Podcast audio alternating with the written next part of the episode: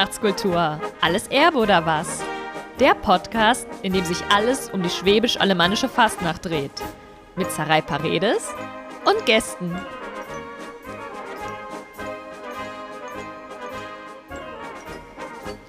Hallo und herzlich willkommen zu einer neuen Folge Fastnachtskultur. Alles Erbe oder was?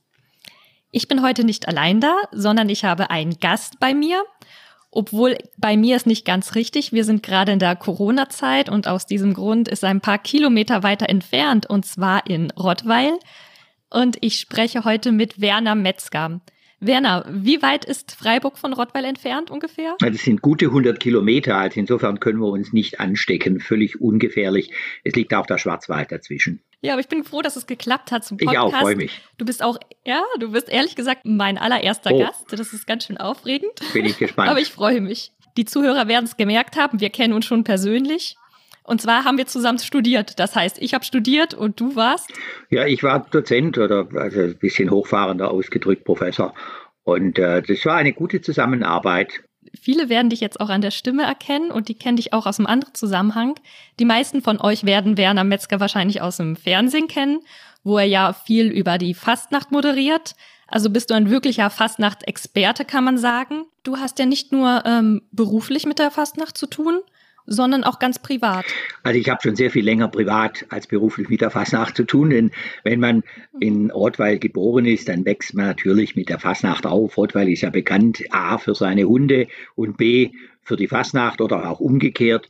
Und der Narrensprung jedes Jahr am Fastnachtsmontagmorgen, das große Ereignis, nicht nur in Rottweil, sondern eigentlich im ganzen südwestdeutschen Raum. Rottweil gilt ja schon als eine der prominentesten Fastnachten.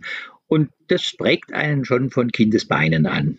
Genau, wie lange würdest du sagen, feierst du schon Fastnacht? Ja, also äh, ich hatte meinen ersten Geburtstag noch nicht, als ich offensichtlich Fastnacht gefeiert habe, denn von mir existiert ein, ein ziemlich glattes Foto. Da war ich so plus minus sieben Monate alt und da haben sie mich in einen Laufstall gestellt, so ein Laufstellchen, und haben mir einen schwarzen Zylinder aufgesetzt. Und das äh, ist ein Bild, äh, wo im Grunde mein frühester Fastnachtskontakt dokumentiert worden ist, dass wir diese Fastnacht dann irgendwann auch mal noch beruflich fast zum Schicksal wird. Das hätte damals natürlich niemand geahnt. Das ist ein ganz tolles Bild. Wer das sehen will, das ist übrigens im diesjährigen Narrenboten drin von 2020. Also wer den Werner mal mit dem Hut sehen möchte, der kann da mal reinschauen. Damals wäre ich noch ausbaufähig gewesen. Und heute ist halt das aus mir geworden, was nun aus mir geworden ist. Genau. Ich frage jetzt mal als ganz unbesonnene Berlinerin. Da könnte man ja fragen, Mensch, seit so vielen Jahren feiert man Fastnacht. Wieso eigentlich? Wird das nicht irgendwann langweilig? Ja, das glauben ja Fremde immer dass es langweilig wird, weil es gibt schon äh, Leute, die halt sagen, das ist jedes Jahr das Gleiche. Äh, mich hat obwohl es jedes Jahr gleich war, als Kind schon fasziniert. Man sieht als Kind gerne Gleiches wieder. Je älter ich dann geworden bin und heute erst recht, ist mir klar, wie das eigentlich funktioniert, dass zumindest die Einheimischen alle Jahre wieder an der Straße stehen oder alle Jahre wieder mitmachen, weil, jetzt wird es ein bisschen wissenschaftlich, Bräuche ja mhm. etwas ähm, Repetitives haben, das heißt also, was immer wiederkehrt und gleich ist, und aber auch was Innovatives, etwas, was jedes Jahr ein bisschen anders ist. Und das ist das Faszinierende dran. Man weiß schon ganz genau, was kommt, aber langweilig wird es trotzdem nicht, denn die den Brauch genauer kennen, die schauen natürlich, was ist dieses Jahr ein bisschen anderes, anders als letztes Jahr. Das können Details sein, das können aber auch die Narrenbücher sein. Die Narren, die halten ja in Rottweil bestimmte komische Ereignisse, die sich das Jahr über zugetragen haben, in ihren Narrenbüchern fest und erzählen das dann den Leuten, das heißt Aufsagen. Und die Themen beim Aufsagen sind ja von Jahr zu Jahr neu. Das ist das Schöne. Man weiß, was kommt, aber so ganz genau halt doch nicht. Das hat beide Elemente, meinst du? Es ist sowohl traditionell als auch ganz kreativ? Ja, so kann man sagen. Mhm. Im Grunde ist es ja ähnlich auch, wie wir es manchmal als Urlauber ganz gern haben. Also wenn wir in ein Hotel kommen, das wir schon kennen, dann sagen wir nicht, das ist langweilig, sondern sagen wir, ja, da kenne ich mich schon aus.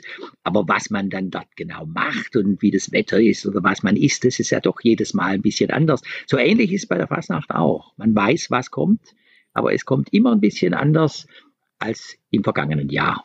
Fast ein bisschen wie ein Überraschungsei. Man ja. weiß, wie es schmeckt und äh, was einem daran gefällt, aber was genau im Ei ist oder was rauskommt, weiß man nicht. Ja, ja, so kann man das ungefähr sagen. So, jetzt hast du ja über die Fastnacht erzählt und das klingt alles total schön und, und lustig und äh, freundlich, so wie man auch die Fastnacht eigentlich kennt. Aber dabei geht es ja bei uns heute um, um ein sehr ernstes Thema. Ne?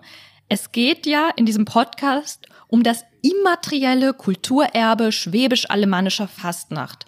Zur Erinnerung, 2014 ist die schwäbisch-alemannische Fastnacht in das bundesweite Verzeichnis des immateriellen Kulturerbes aufgenommen worden. Und äh, jetzt dieser Ausdruck, ja das muss man sich wirklich auf, auf der Zunge zergehen lassen. Immaterielles Kulturerbe, Schwäbisch-Alemannisch, Fastnacht. Das klingt ja erstmal zunächst total kompliziert. Das klingt sehr gewichtig. Aber man kann das einfach erklären. Also es gibt materielles Kulturerbe und eben auch immaterielles Kulturerbe. Materielles Kulturerbe, das sind die Dinge, die Menschen gemacht und hervorgebracht haben, die Gegenstände sind, die man anfassen kann, also große Bauwerke beispielsweise, Kunstwerke, die man sehen kann, die man anfühlen kann. Äh, das ist das materielle Kulturerbe. Aber dann gibt es eben auch immaterielles Kulturerbe und das heißt, äh, das sind jetzt nicht Bauwerke, sondern das sind zum Beispiel Verhaltensformen. Das können Bräuche sein, die man ausführt, Rituale, Tänze, künstlerische Ausdrucksformen, Dinge, die man eigentlich in einem Museum nicht ausstellen könnte, sondern die man sehen muss, die man erleben, die man erfahren muss. Aber auch das ist natürlich ein ganz, ganz wichtiger Teil von Kultur. Und zu diesem immateriellen Kulturerbe da hat sich die UNESCO in Sachen Fasnacht geäußert. Allerdings so ganz klar kann man es nicht trennen. Zur Fasnacht, dem Immateriellen der Fasnacht, gehören natürlich schon auch materielle Bestandteile, in der schwäbisch-alemannischen Fasnacht zum Beispiel die Masken, die Kostüme oder die Häser, wie es dort heißt, die Requisiten, die Schellen, die Glocken, die Fuchsschwänze, die Peitschen, das sind natürlich auch materielle Gegenstände. Aber was dominiert in dem Fall, ist das Immaterielle, nämlich das, was Menschen machen und tun.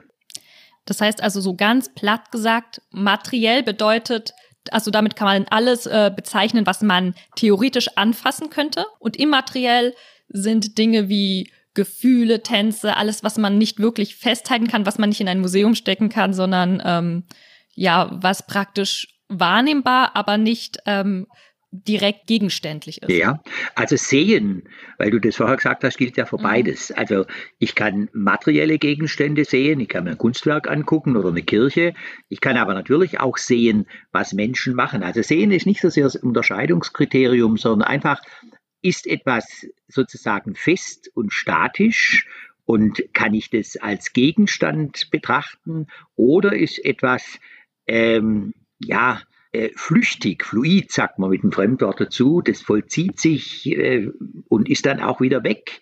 Menschen tanzen, wenn der Tanz zu Ende ist, dann gibt es den eben nicht mehr, so lange bis er neu aufgeführt wird. Das ist der Unterschied. Das hast du sehr schön gesagt. Das ist mir auch früher schon immer aufgefallen. Und zwar habe ich immer total geschätzt als Studentin, dass du so ganz schwierige Sachverhalte richtig schön und einfach erklären konntest, weil ich kann mich noch an den ersten Tag in der, in, in der Uni erinnern, an diesen Hörsaal. Das war die erste Vorlesung. Mhm. Jetzt begegne ich meiner eigenen Vergangenheit, bin ich gespannt. Nein, das warst du nämlich nicht. Das, ähm, es war jemand anderes. Gott sei Dank. Dann und ich habe dann zugehört und da, da waren so viele Fremdwörter drin. Ich habe kaum ein Wort verstanden. Ich dachte nur so, oh Gott, oh Gott, wie soll das werden? Das hat sich im Laufe natürlich gebessert. Ich bin dann immer mehr reingekommen und irgendwann war es gar kein Problem mehr. Aber ich weiß noch, wie ich dann so, ich weiß nicht, es muss die, also es muss die erste oder zweite Woche gewesen sein. Da bin ich in dein Seminar gekommen und habe gedacht, Gott sei Dank redet jetzt mal hier irgendjemand normal. War das also normal, deswegen, ja. Das tröstet mich ja im Nachhinein sehr. und genau deswegen glaube ich auch, dass äh, gerade diese schwierigen Begriffe, dass es richtig gut ist, wenn du sie nochmal erklärst, unseren Zuhörern. Und wenn ich jetzt irgendwas zu, zu kompliziert sage, musst du einfach einhaken ja. und sagen, nochmal, aber auf Deutsch. Genau. okay. Das nächste Wort, ähm, das kennen ja die meisten wahrscheinlich, Kultur. Aber ich kann mir vorstellen, dass ähm, die allermeisten Menschen, die jetzt nicht Kulturwissenschaften studiert haben, die werden da an Goethe denken oder Mozart oder Picasso, also an die Hochkultur. Und ich kenne auch Leute, als die Fastnacht eben Kulturerbe geworden ist, da gab es so zwei Reaktionen. Es gab Leute, die haben gesagt, wie bitte das soll Kultur sein? Und dann gab es wieder welche, die waren total stolz und haben gesagt, Fastnacht ist jetzt Kultur. Und ich finde, da schwingt ja auch immer so eine, also eine bestimmte, ähm, ja, also eine bestimmte Vorstellung von Kultur mit. Vielleicht kannst du dazu was sagen. Ja, also Fasnacht war schon immer Kultur, die ist nicht erst Kultur geworden durch die UNESCO, aber äh, man entdeckt den Reichtum dieser Kultur Fasnacht natürlich erst dann so richtig, wenn man ein bisschen über den eigenen Tellerrand rausschaut. Also ich habe mir ja im Lauf der Jahrzehnte geleistet, auch über Rottweil hinaus und über den schwäbischen albanischen Raum hinaus, Fasnacht in Europa auch anzuschauen.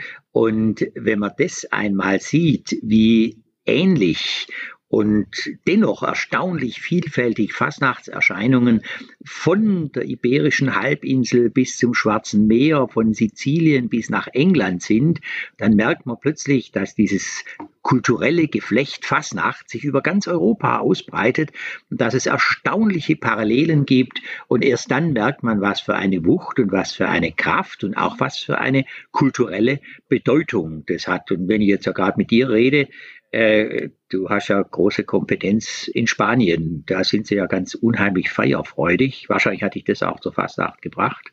Und du kannst ja ein Lied singen, gerne auf Spanisch oder Katalanisch, wie das so in der in der spanischen Fastnacht oder überhaupt bei spanischen Festen zugeht. Das ist ja immaterielles Kulturerbe pur.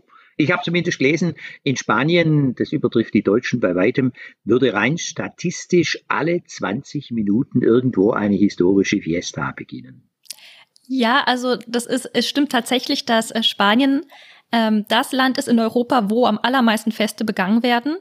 Und ich denke, das hält, also es hängt natürlich auch mit dem Katholizismus mhm. zusammen. Also in allen Ländern, wo praktisch die katholische Religion vorherrschend war, ähm, in all den Ländern wird viel gefeiert.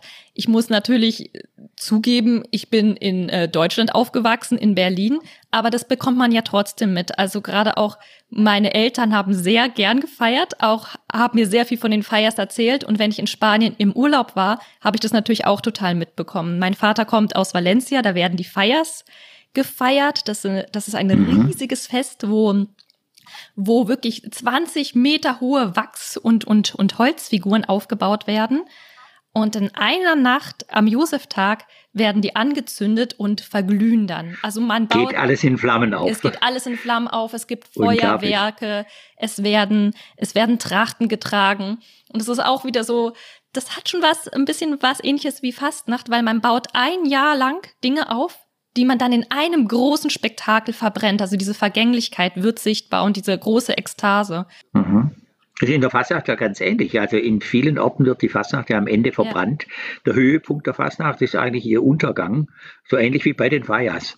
Also da gibt's viel Gemeinsames. Übrigens auch diese Beobachtung, überall wo Katholizismus ist, da wird sehr viel gefeiert, gilt ja auch in der Fasnacht. Also der Südwesten Deutschlands, das Rheinland auch, wo Karneval gefeiert wird, sind ja sehr katholische Gegenden von der ähm, konfessionellen Tradition her.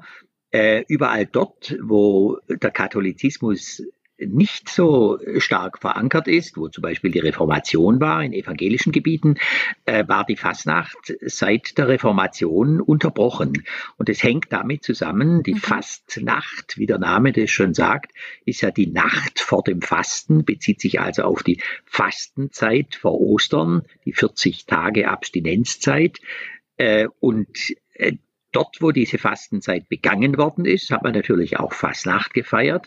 In evangelischen Territorien ist ähm, einige Jahrzehnte nach Martin Luther die Fastenzeit ganz erloschen. Luther selber hat sie schon abgeschafft und darum gab es im Grunde auch keine Veranlassung mehr, überhaupt Fastnacht zu feiern. Also das Konfessionelle äh, findet man auch heute warum, noch. Also warum hat er sie abgeschafft, die Fastnacht, der Martin Luther? Äh, weil er die Fastenzeit abgeschafft hat. Und zwar, er hat äh, gesagt, dass diese Art von äh, Buße, von sichtbarer Buße vor Ostern, dieser, ähm, ja, diese Veränderung des Lebenswandels ein paar Wochen vor Ostern eigentlich biblisch so nirgends richtig festgelegt sei. Der Mensch müsse eigentlich immer so leben, dass es Gott gefällig sei und sich nicht vor bestimmten Festen da ganz besonders darauf vorbereiten. Das hat er, ich sage es jetzt mal ganz einfach, als ähm, Frömelei gesehen, die eigentlich nicht im Sinne der Bibel mhm. ist. Das ist spannend. So ein bisschen off-topic, aber total spannend. Äh, vielleicht noch mal ganz kurz zur Kultur zurückzukommen.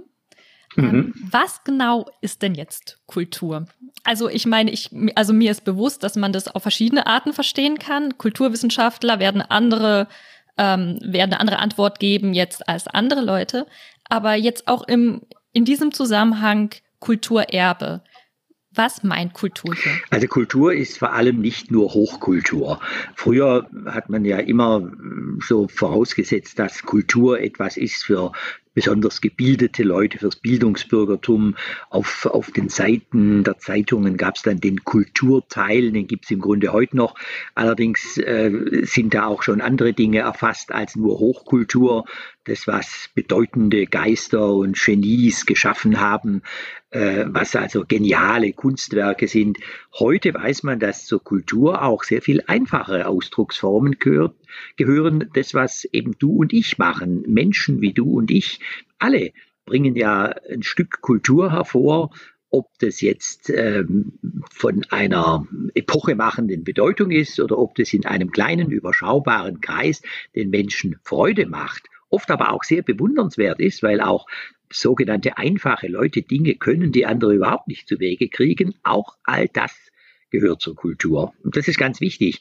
Das äh, nennen die Kulturwissenschaftler den sogenannten erweiterten Kulturbegriff. Kultur mhm. umfasst also alle Lebensäußerungen, die für uns wichtig sind, auch alle Denkformen. Das müssen wiederum nicht nur die genialen philosophischen Überlegungen sein, die hohen literarischen Werke, sondern es können auch ganz einfache Dinge sein. Es fängt zum Beispiel an bei Märchen, geht weiter über Volkslieder und das kann aber auch heute Poetry Slam Slam oder irgend sowas sein. Einfach, was man an Dingen hervorbringt, die ideenreich und kreativ sind. Mhm. Also vielleicht mal ein ganz konkretes Beispiel. Mhm.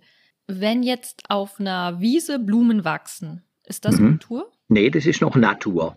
Wenn ich aber äh, als Mensch bewirkt habe, dass auf der Wiese Blumen wachsen, es gibt ja diese schönen Rasenstücke, die heute mit äh, Blumen eingesät werden, dann geht die Natur eigentlich schon in Kultur über, weil so viele Blumen wären natürlicherweise auf der Wiese nicht gewachsen, wie dort wachsen, wenn ich jetzt spezielle Blüten einsehe. Und wenn ich jetzt mit den Blüten noch irgendwas mache, an von Leichnam zum Beispiel, einem katholischen Fest die Blüten abschneide und dann die Blüten in bestimmten Farben zusammenlege und daraus Blumenteppiche mache, das ist dann Reinkultur sozusagen. Und zwar populäre Kultur. Das ist nicht Hochkultur, sondern das ist das, was auch einfache Leute machen und was sie einfach schön finden und woran sie sich freuen. Mhm. Und wenn ich jetzt praktisch eine sagen wir, ähm, einen Hügel sehe und mir denke oder dir sage, Mensch, da könnte man doch ein paar Blumen pflanzen, ist das dann auch Kultur? Ist schon der, allein der Gedanke daran Kultur? Natürlich. In dem Moment, wo du eingreifst in die Natur, entsteht Kultur. Also kann man sagen, wenn ein Mensch etwas Bedeutung gibt oder sich etwas vorstellt und etwas macht, alles, was ein Mensch sozusagen macht und was ein Tier vielleicht nicht kann, obwohl da sind sich ja die ähm, Wissenschaftler auch gar nicht einig, ob nicht Tiere auch Kultur ähm, fähig sind. Aber ich meine, so im klassischen Sinne, alles, was ein Mensch hervorbringt und denkt, ist Kultur. Stimmt das? Jetzt schlittern wir so allmählich von der Fastnacht kommend in, in ganz schwierige philosophische Fragen hinein, aber äh, die sind alle noch gut, ganz gut nachvollziehbar. Du hast jetzt gesagt, wenn, wenn etwas Bedeutung gewinnt. Ja.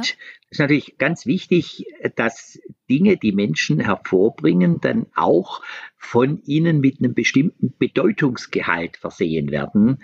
Ähm, das ist aber schon äh, ein enormer geistiger Prozess. Mhm. Kinder zum Beispiel äh, können das schon im Spiel äh, miterleben. Und zwar, das machen sie ja ganz von selber. Wenn, wenn Kinder anfangen, etwas zu spielen, wenn sie Rollen spielen, da lernen sie meistens ja auch den Konjunktiv, also nicht die normale Aussageform, sondern die Möglichkeitsform. Da sagen sie dann nicht mehr, ich bin jetzt das und das, sondern die sagen, ich wäre jetzt der Lehrer und du wärst jetzt der Schüler. Und damit spielen sie Rollen, damit verleihen sie ihrem Tun eine ganz bestimmte Bedeutung. Und äh, eine Bedeutung, jetzt kriegen wir wieder die Kurve zur Fasnacht, verleiht natürlich auch jeder seinem eigenen Tun, wenn er Fasnacht feiert. Er möchte damit was ausdrücken. Er, er schlüpft in eine bestimmte Rolle und die bedeutet was. Es ist ein Unterschied, ob der Schellnarr oder Hexe ist oder äh, ein Tierwesen oder was auch immer. Diese Bedeutungsbefrachtung von dem, was Leute machen, das ist natürlich ein weiterer ganz interessanter Schritt. Auch das und gerade das ist Kultur. Was glaubst du, warum feiern die Leute Fastnacht? Warum machen sie diese Art von Kultur? Früher haben sie es aus einem anderen Grund gemacht als heute. Ich fange bei früher an, das machen ja Wissenschaftler immer, dass sie bei Adam und Eva anfangen. Also Fasnacht hat man deswegen gefeiert, weil es eben die Nacht vor dem Fasten war. Das war die letzte Möglichkeit, sich da nochmal auszuleben. Heute würde man sagen, einen drauf machen, vielleicht auch ein bisschen die Sau rauszulassen. Äh, das ist heute nicht mehr der entscheidende Grund, weil die Fastenzeit wird nicht mehr so streng gesehen und eingehalten, dass man da jetzt vorher nochmal sich sehr ausleben muss. Heute hat sich die Funktion der Fasnacht ein Stück weit gewandelt und man kann jetzt lang darüber spekulieren, was die Leute eigentlich an der Fasnacht so fasziniert und warum sie mitmachen. Man kann ganz sicherlich sagen, es ist äh, die Faszination, mal in eine andere Rolle zu schlüpfen. Es ist vor allem in der schwäbisch-alemannischen Fasnacht die Faszination, mal die eigene Persönlichkeit vorübergehend auszulöschen. Man kennt einen ja nicht als voll vermummten Narren. Mhm. Also ich kann sozusagen an meiner Umwelt teilnehmen und weiß, mich erkennt keiner. Ich bin sozusagen ein anderer. Mein wirkliches Wesen ist gar nicht mehr da. Auch spannend. Aber natürlich auch mal Emotionen zeigen zu können mal zu lachen, wenn es sein muss und wenn es ein bisschen traurig ist, auch mal zu weinen. Auch das kann zur Fastnacht gehören. All das sind ja Ausdrucksformen, die man im Alltag möglichst unterdrückt. Leider auch allzu oft das Lachen. Wir sind ja oft sehr, sehr ernst und äh, bedeutungsschwer, wie wir durch die Welt gehen. An der Fastnacht kann man das alles ein bisschen lockerer sehen. Ähm, man kann an der Fasnacht äh, Dinge ausrufen, die völliger Unsinn sind. Die einen rufen Nari, die anderen rufen Naro. Ist jetzt nicht unbedingt eine geistige Glanzleistung, aber macht einfach Spaß. Sowas kann man im Alltag nicht machen, dass man mal irgendwie durch die Gegend hüpft oder juckt, wie es im Schwäbischen heißt, und irgendwas dazu singt oder sonst irgendwas Komisches, was auch andere komisch finden, machen. Das sollte man sich mal im Alltag trauen. Und dann gibt's noch was ganz anderes, was ebenfalls wichtig ist in der Fasnacht. Man kommt sich problemloser näher. Man kann in der Fasnacht auf Menschen zugehen, die man eigentlich im Alltag nicht anspricht, weil die vielleicht einer ganz anderen Gesellschaftsschicht angehören, weil sie einen nicht kennen. Ich kann ja im Alltag auf niemanden zugehen und sagen, hallo, dich möchte ich jetzt mal kennenlernen. In der Fastnacht kann ich das aber sehr wohl. Und es hat natürlich etwas, insofern hat Fasnacht auch schon viele Beziehungen gestiftet, damit zu tun, dass sich die Geschlechter näher kommen. Also es ist leichter, ich sage es jetzt aus männlicher Perspektive, in der Fasnacht auf ein Mädchen zuzugehen. Das wird in der Fasnacht nicht missverstanden. Wenn ich das jetzt zum Beispiel als äh, Kunde einer Bank mache und da auf äh, eine Bankangestellte zugehe, die mich eigentlich bedienen möchte, äh, dann äh, mhm. käme das doch ziemlich schief raus. Also diese etwas abnehmende Distanz zwischen den Menschen, das genießen Leute für einen begrenzten Zeitraum in der Fasnacht auch. Fasnacht hat schon manche Beziehungen gestiftet und in der Fasnacht haben sich auch eine Menge Ehen angebahnt. Ob sie gehalten haben, ist eine andere Frage. Aber also viele sind irgendwo in der Fasnacht zusammengekommen. Mhm. Das ist ganz interessant. Spannend, ja. Da müssen wir Leute mal fragen. Das wäre mal eine interessante Erhebung. ja, die wäre spannend. Ähm, ja. Dann haben wir ja, wir haben gesehen, was materiell oder immateriell bedeutet. Wir haben über den Begriff Kultur mhm. geredet. Jetzt fehlt eigentlich ein Begriff, wo die meisten ähm, wahrscheinlich sagen, doch, was, also was ein Erbe ist, da kann ich mir schon was drunter vorstellen. Ich weiß nicht, welche Assoziation du hast, aber wenn ich an Erbe denke, dann kommt mir gleich irgendein Bild von äh, irgendwie was Gerichtlichem oder dass man etwas vererbt bekommt, vielleicht von der Großmama oder von dem Großpapa, wenn er nicht mehr da ist. Also da schwingt ja auch immer etwas von Besitz und Eigentum mit. Mhm. Also bei Erbe, so wie du es jetzt darstellt, da, da, stellt man sich ja immer den Notar bei der Testamentseröffnung vor. Richtig, genau. Ähm, das ist vielleicht jetzt schon sehr amtlich gesehen. Nee, aber Erbe hat was Nachdenkliches, weil es hat was mit dem Kommen und Gehen von Menschen zu tun, hat was damit zu tun, dass äh, menschliches Leben, jetzt sage ich sehr philosophisch, endlich ist und dass das, was Menschen äh, an Besitz umgeben hat, eben nicht auf Dauer ist. Das letzte Hemd hat keine Taschen, heißt immer so schön. Irgendwann geht der materielle Besitz in die Hände von anderen über. Das ist Erbe. Aber es geht noch viel mehr auf andere über, nicht in die Hände, sondern in die Köpfe. Das ist einfach, was man den künftigen Generationen an Denkformen, an Vorstellungen, an Ratschlägen, Warnungen, aber zum Beispiel auch an Festen und Feiern mitgibt. Was sie gelernt haben von der jeweiligen Generation derer, die mitten im Leben stehen, das übernehmen junge Leute und sie wandeln es dann auch ein bisschen ab. Erbe hat ja auch etwas damit zu tun, dass sich Dinge, die vererbt werden, auch ein bisschen verändern dürfen. Das ist bei materieller Kultur so. Wenn ein Haus vererbt wird, dann mhm. sagen die Kinder vielleicht, jetzt bauen wir es um. Und wenn ein Brauch vererbt wird, dann sagen die, die ihn erben, vielleicht, jetzt machen wir es ein bisschen anders, so gefällt es uns besser. Aber das gehört dazu. Erbe hat was mit Tradition zu tun und Tradition bedeutet Weitergabe und Weitergabe ist auch immer ein bisschen Veränderung. Das finde ich jetzt gerade ein ganz spannendes Thema, weil das ist ein Punkt, an dem ich auch immer wieder stoße, jetzt auch mhm. ähm, von dem Beruf her als Kulturbeauftragte der VSAN. Ähm, es ist immer so die Frage, wie viel Veränderung darf sein oder wie viel Veränderung tut dem gut und äh, wann sozusagen löst sich etwas oder verändert sich etwas so sehr, dass es mit dem ursprünglichen Phänomen gar nichts mehr zu tun hat. Darf das passieren und wie schnell darf das passieren?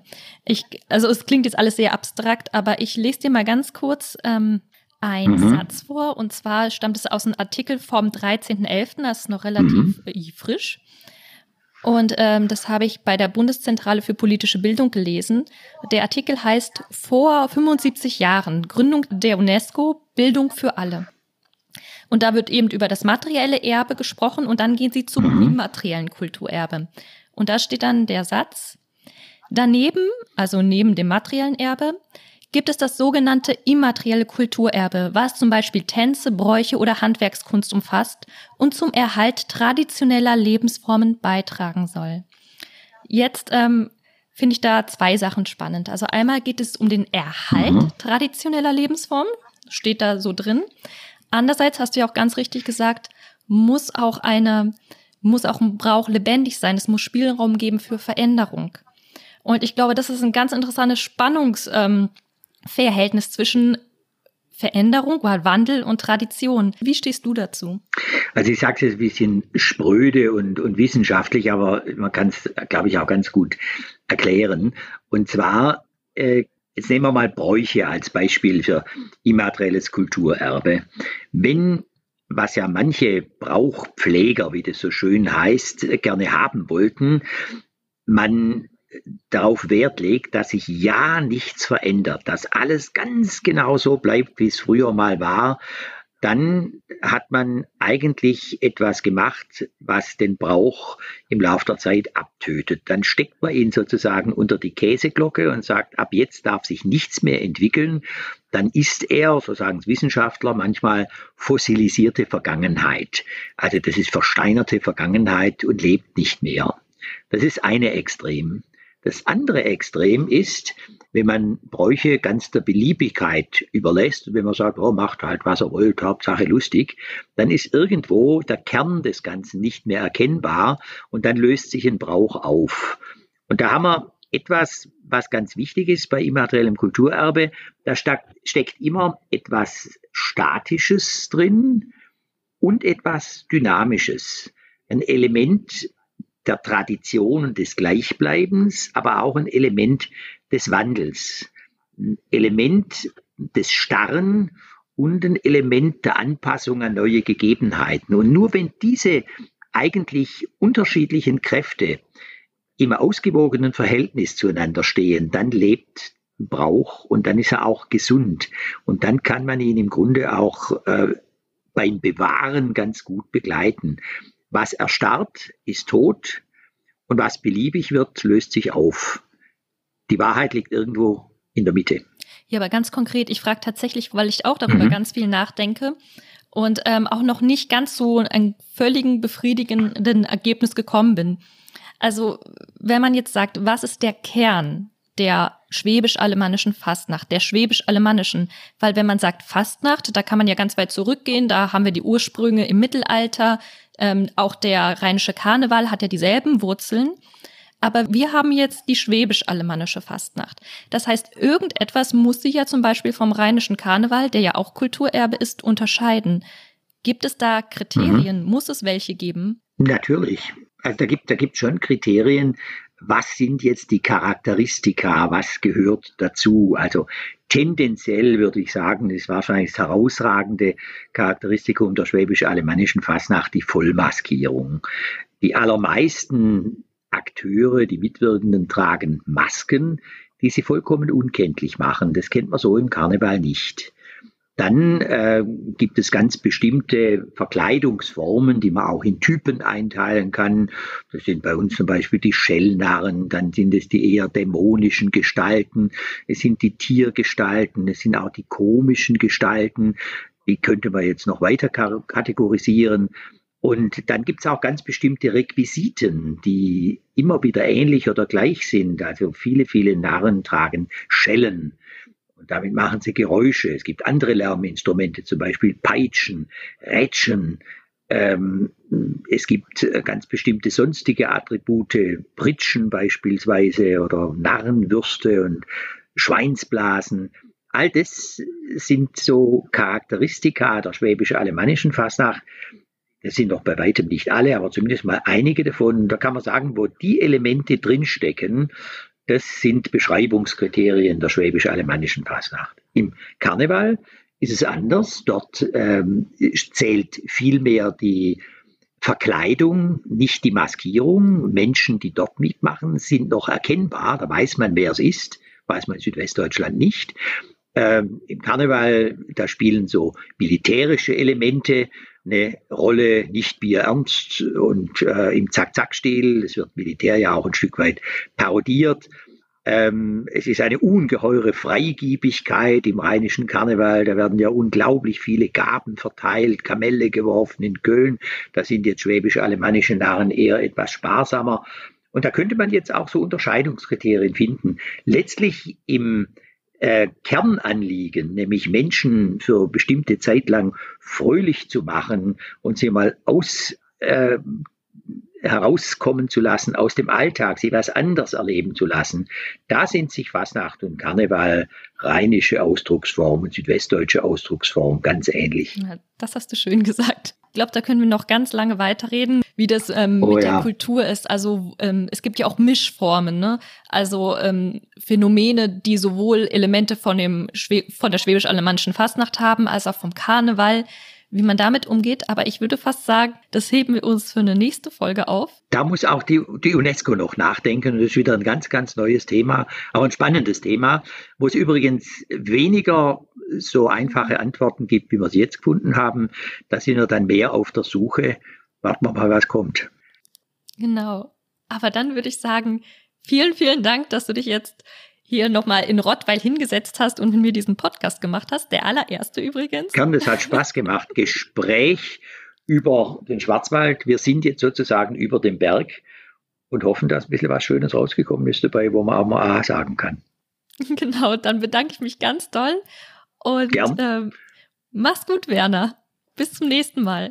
Mach's auch gut und schöne Grüße nach Freiburg. Danke. Tschüss. Ade. Tschüss. Ade.